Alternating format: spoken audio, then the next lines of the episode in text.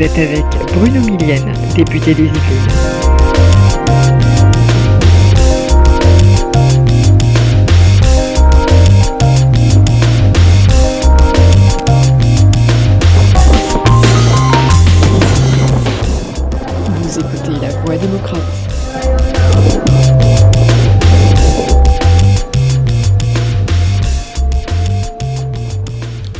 Bonjour les amis, après euh, quelques semaines de repos, euh, on reprend donc euh, les podcasts pour la nouvelle saison, la saison 2024.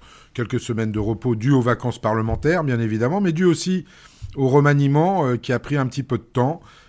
Donc voilà, aujourd'hui on reprend le cours de nos publications notamment podcast, et puis la Minute Hebdo va reprendre aussi. Vous êtes maintenant habitués à ça. Je voudrais vous parler d'un certain nombre de choses, à commencer par le remaniement et la patte Gabriel Attal. Le remaniement, pour ce qui concerne sa première partie, vous le savez, on s'est exprimé dessus, euh, sur les ministres de plein exercice. La photo euh, nous a un petit peu choqué, on va dire au modem, moi aussi, parce que la photo telle que vous la voyez euh, présente effectivement un gouvernement qui pencherait à droite. Pour ce qui me concerne, je n'ai pas envie de jeter euh, le bébé avec l'eau du bain, puisque nous n'arrêtons pas de parler de dépassement. Enfin, être centriste, c'est aussi être capable de travailler avec tout le monde. En quoi, nous qui sommes capables de dépassement, on ferait le procès a priori à des gens qui viennent de la droite ou d'autres euh, partis? Bon, la gauche n'a pas voulu rentrer dans le gouvernement, ça c'est un autre euh, débat. Mais pourquoi on ferait un procès à ces gens-là du fait qu'ils soient dans l'incapacité, eux, d'appréhender le dépassement et de faire une politique finalement qui est la seule qui vaille, c'est-à-dire poser un diagnostic commun, concret, partagé par tous, et apporter des réponses pragmatiques et réalistes aux Français euh, qui changent un petit peu la vie des gens. Donc on va attendre de voir les actes de ces gens qualifiés de, de, gens de droite et qui font pencher le gouvernement à droite. Nous verrons bien euh, ce qu'il en advient par la suite au moment des actes, quand ils auront des textes à défendre devant les parlementaires à l'Assemblée nationale. Pour ce qui concerne Gabriel Attal, la nomination de ce jeune Premier ministre, moi, m'a enchanté, je suis obligé de, vous le dire. Pourquoi? Parce qu'il a ramené un vent de fraîcheur sur le Parlement, un vent de fraîcheur en France, sûrement dû à, son jeune âge, et il a des convictions chevillées au corps qui sont des convictions qui me vont bien parce que Gabriel Attal veut du concreto concret, c'est-à-dire il veut qu'on puisse délivrer devant la porte des Français des choses effectivement qui vont améliorer leur quotidien. Et en cela, je lui donne raison parce que, et là on aborde un nouveau, un nouveau sujet, c'est comment effectivement euh, délivrer, euh, euh, délivrer euh, ce qu'il faut délivrer aux Français euh, devant leur porte, dans la configuration dans laquelle on est, avec une assemblée qui a la géographie qu'elle a, voulue par les Français, les mêmes Français d'ailleurs qui auraient voulu qu'on travaille ensemble. Force est de constater euh, que ce n'est pas le cas, et je ne vous prendrai qu'un exemple de politique politicienne qui vous expliquera pourquoi nous allons changer un petit peu la méthode derrière, et je fais confiance au Premier ministre pour ça. Le plus bel exemple que je peux vous prendre, c'est effectivement ce qui s'est passé sur la loi immigration. Parce que la loi immigration est d'abord passée au Sénat, vous l'avez vu, euh, Sénat qui a une lecture de l'article 40 et de l'article 45 un peu lâche, et qui a sorti un texte, qui a produit un texte qui était euh, franchement très à droite, pour ne pas dire plus, parce que les sénateurs, notamment les sénateurs LR, ont voulu effectivement aller chasser sur les terres du Rassemblement national. Derrière, quand ce texte est arrivé à l'Assemblée nationale, la commission des lois a fait un boulot extraordinaire de nettoyage pour rééquilibrer le texte au point qu'à la sortie de la commission des lois, certains députés socialistes et même un député de la France insoumise avaient trouvé que la commission des lois avait bien travaillé et que du coup il y avait peut-être des possibilités lors du débat de pouvoir effectivement euh, faire quelque chose et peut-être faire pencher, pensait-il, ce texte un petit peu plus à gauche. Hélas, euh, le jour où ce texte arrive en discussion à l'Assemblée nationale, la gauche, toujours la même, décide de déposer une motion de rejet, ce sont les écologistes qui déposent une motion de rejet, sans se douter un instant que le Rassemblement national allait jouer les coucous, et cette motion de rejet est passée. Je ne vous dis pas euh, les manifestations de joie dans l'hémicycle, certains députés se livrant même à des danses de la joie dans l'hémicycle au moment euh, où cette motion de rejet a été adoptée. Le lendemain, les mêmes députés avaient une sacrée gueule de bois. Je me suis dit, tiens, c'est bizarre, ils ont dû fêter ça toute la nuit. Mais pas du tout. En fait, ils s'étaient aperçus que le président n'allait pas retirer le texte. Mais à quel moment ces gens-là se sont dit, parce qu'il y avait une motion de rejet, que le président de la République allait renoncer à ce texte? C'est mal connaître le président de la République, et donc ils se sont tout d'un coup aperçus que si texte il devait y avoir, ce serait celui issu de la commission mixte paritaire, donc décidé entre six députés et six sénateurs, avec une coloration très LR dans cette commission mixte paritaire. Comment s'est passée la commission mixte paritaire? Les députés, en tout cas les députés de la majorité, ont tout fait pour que les LR reviennent euh, sur euh, certains articles, certains amendements qu'ils avaient déposés, qui étaient soit des cavaliers législatifs, soit inconstitutionnels. Les députés, euh, les sénateurs et les députés LR n'ont pas voulu, donc on a un texte de la commission mixte paritaire qui n'est pas très équilibré. On décide de le voter parce que les Français voulaient effectivement un texte sur l'immigration qui réponde plus à leurs aspirations et qui réponde plus surtout à la situation de l'immigration dans le pays. Donc ce texte est voté, sans les voix du RN, je vous le rappelle quand même, puisqu'on n'a pas eu besoin des voix du RN, puisqu'on avait la majorité sans les voix du RN à 7 voix près. Bref, et après, le texte est effectivement euh, euh, mis euh, à l'avis du Conseil constitutionnel. Je vous rassure, si le président de la République n'avait pas demandé l'avis du Conseil constitutionnel ou n'avait pas saisi le Conseil constitutionnel, de toute façon, d'autres s'en seraient chargés. Et est arrivé ce qui devait arriver. Le Conseil constitutionnel a nettoyé le texte, exactement comme nous l'avions prédit. Et finalement, au bout du compte, peu ou prou, le texte issu du Conseil constitutionnel, et qui sera donc le texte définitif, et euh, ressemble peu ou prou à celui que Gérald Darmanin avait présenté au départ euh, sur l'immigration. Donc, Échec de la droite, échec de la gauche, victoire à la Pyrrhus pour nous, on va être honnête, avec en plus, moi, un regret supplémentaire, c'est que ce texte, on voulait le débattre dans l'hémicycle.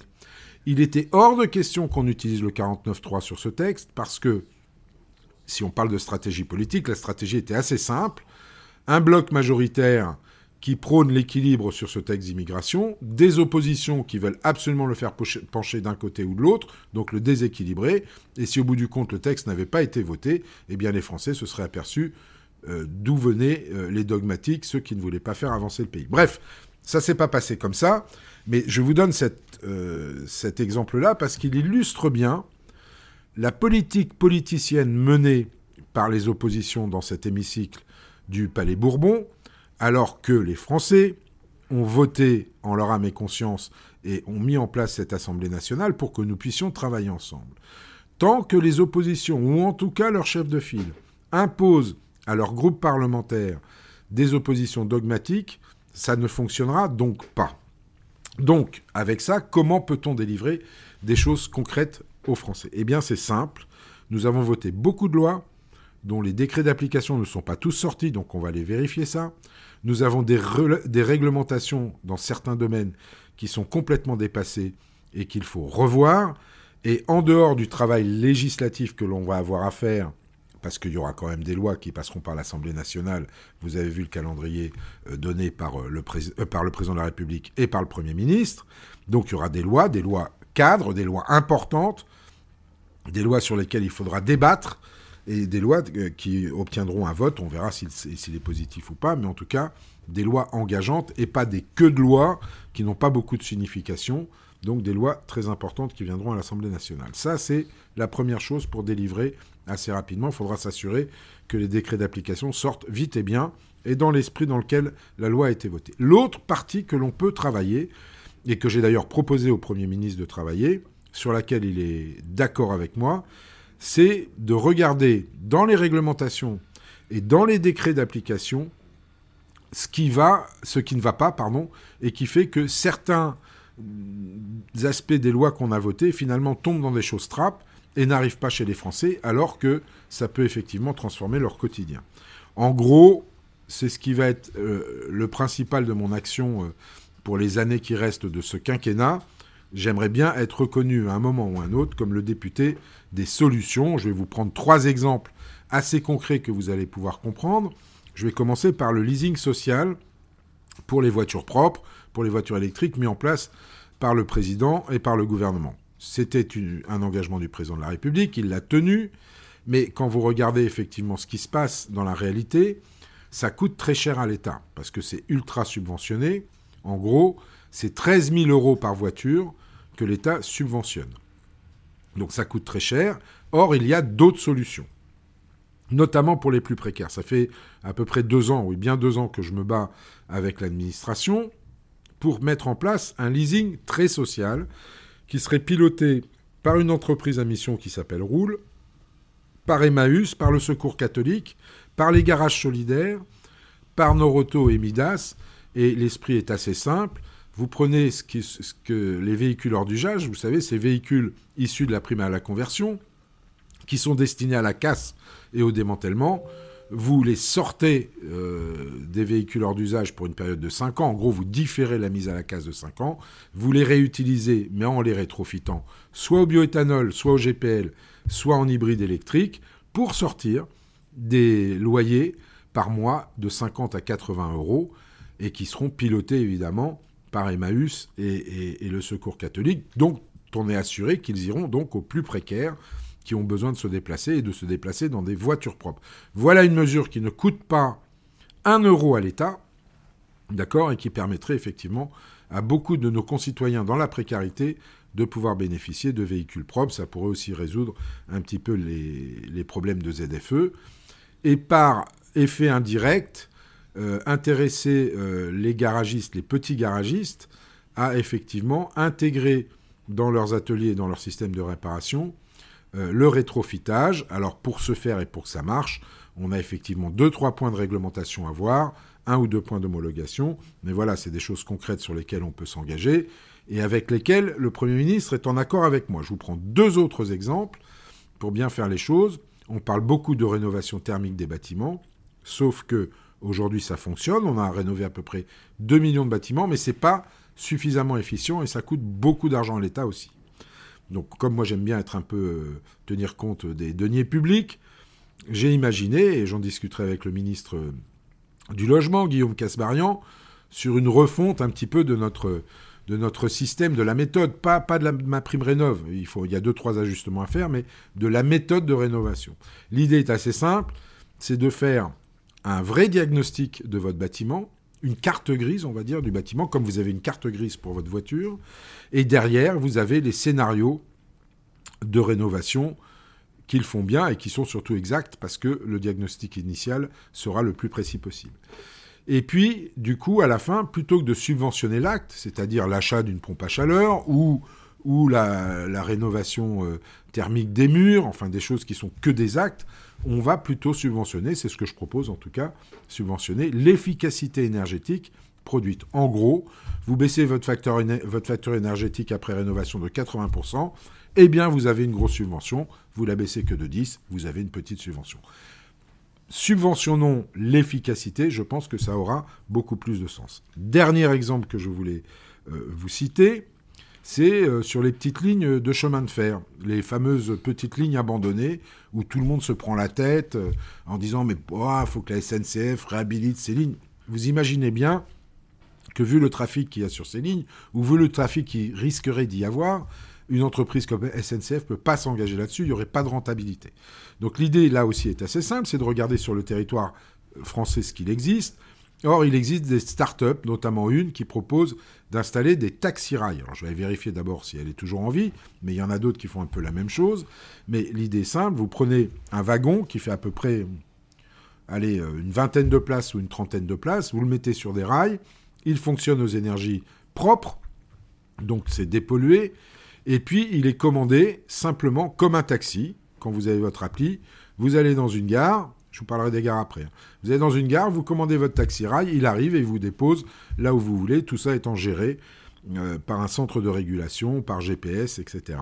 Chose que les technologies permettent aujourd'hui. Je pense qu'il y a quelque chose à trouver à ce niveau-là, avec la société qui produit ces taxi-rails, qui peut même faire aussi des wagons de fret, donc il faut l'avoir en tête, ça peut être intéressant.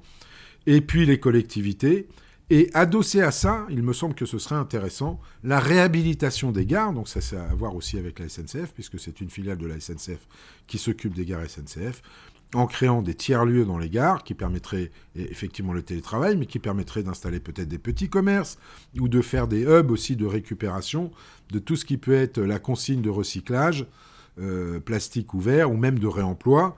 Ça fait sens ça crée un pôle d'attractivité économique dans les petits villages où vous avez toutes ces gares abandonnées, et ça redonne vie au territoire, et ça permet à des gens qui peuvent de moins en moins se loger dans les grandes métropoles d'aller se loger un petit peu plus loin, sachant qu'ils auront les moyens de mobilité pour aller travailler dans la métropole. Voilà les amis, quelques exemples comme ça de, solutions qu'on peut amener qui ne passent pas par la loi, qui sont simplement une volonté politique à mettre en place avec le gouvernement. J'en ai discuté avec le Premier ministre il est d'accord sur le fond avec moi. On va voir comment on s'organise. J'espère qu'on trouvera un terrain d'entente avec Matignon. Si on ne le trouve pas, je le ferai quand même. Et puis, euh, et puis on va essayer d'arriver. Mais en tout cas, pour les trois années qui restent, je veux me consacrer essentiellement à ça, à transformer le quotidien des Français par des actes concrets qui ne passe pas forcément par la loi, puisque la loi existe déjà, les décrets existent, il y a peut-être des changements de réglementation à faire, mais c'est possible, il suffit qu'on s'y mette et qu'on ait la volonté de le faire. Voilà les amis, je vous dis à la semaine prochaine pour un nouveau podcast, plein d'espoir encore j'espère, parce que moi je crois en la France et je crois en vous. À bientôt, ciao ciao. Vous avez écouté La Voix démocrate. C'était Bruno Millienne, député des Yvelines.